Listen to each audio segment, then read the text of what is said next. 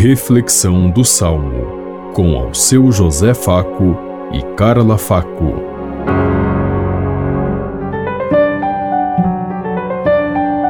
Paz e bem a todos os ouvintes que estão em sintonia conosco neste dia, na meditação do Salmo 30.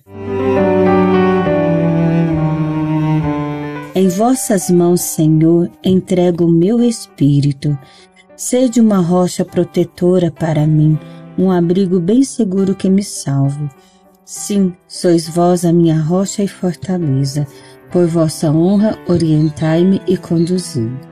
Em vossas mãos, Senhor, entrego o meu espírito. Em vossas mãos, Senhor, entrego o meu espírito, porque vós me salvareis, ó Deus fiel. Vosso amor me faz saltar de alegria, pois olhastes para as minhas aflições. Em vossas mãos, Senhor, entrego o meu espírito. Eu entrego em vossas mãos o meu destino. Libertai-me do inimigo e do opressor. Mostrai serena a vossa face ao vosso servo, e salvai-me pela vossa compaixão. Em vossas mãos, Senhor, entrego o meu espírito. Em vossas mãos, Senhor, entrego o meu espírito.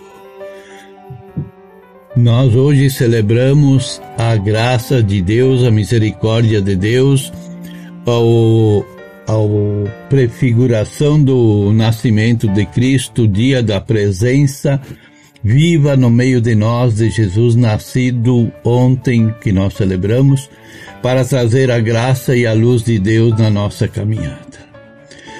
Em vossas mãos entrego o meu espírito. Jesus recorda o momento da sua paixão e morte.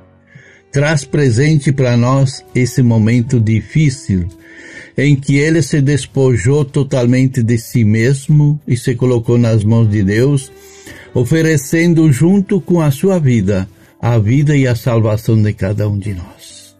Mas nós precisamos nos fazer por merecedores nós precisamos estar presentes e viver aquilo que Jesus viveu. Senão, de nada adianta ele nos oferecer a Deus, porque Deus não nos receberá se nós não fizermos a sua vontade como o Senhor nos quer. Foi assim que Jesus se relacionou com o Pai. Se entregou totalmente para que a humanidade pudesse alcançar a salvação. Mas a salvação nós sabemos que não vem de graça. Pressupõe a nossa participação, a nossa ação e a nossa presença no meio do mundo, levando e anunciando a boa nova do Reino. Nos colocando a cada dia nas mãos, dizendo a Deus: Em tuas mãos eu entrego o meu espírito.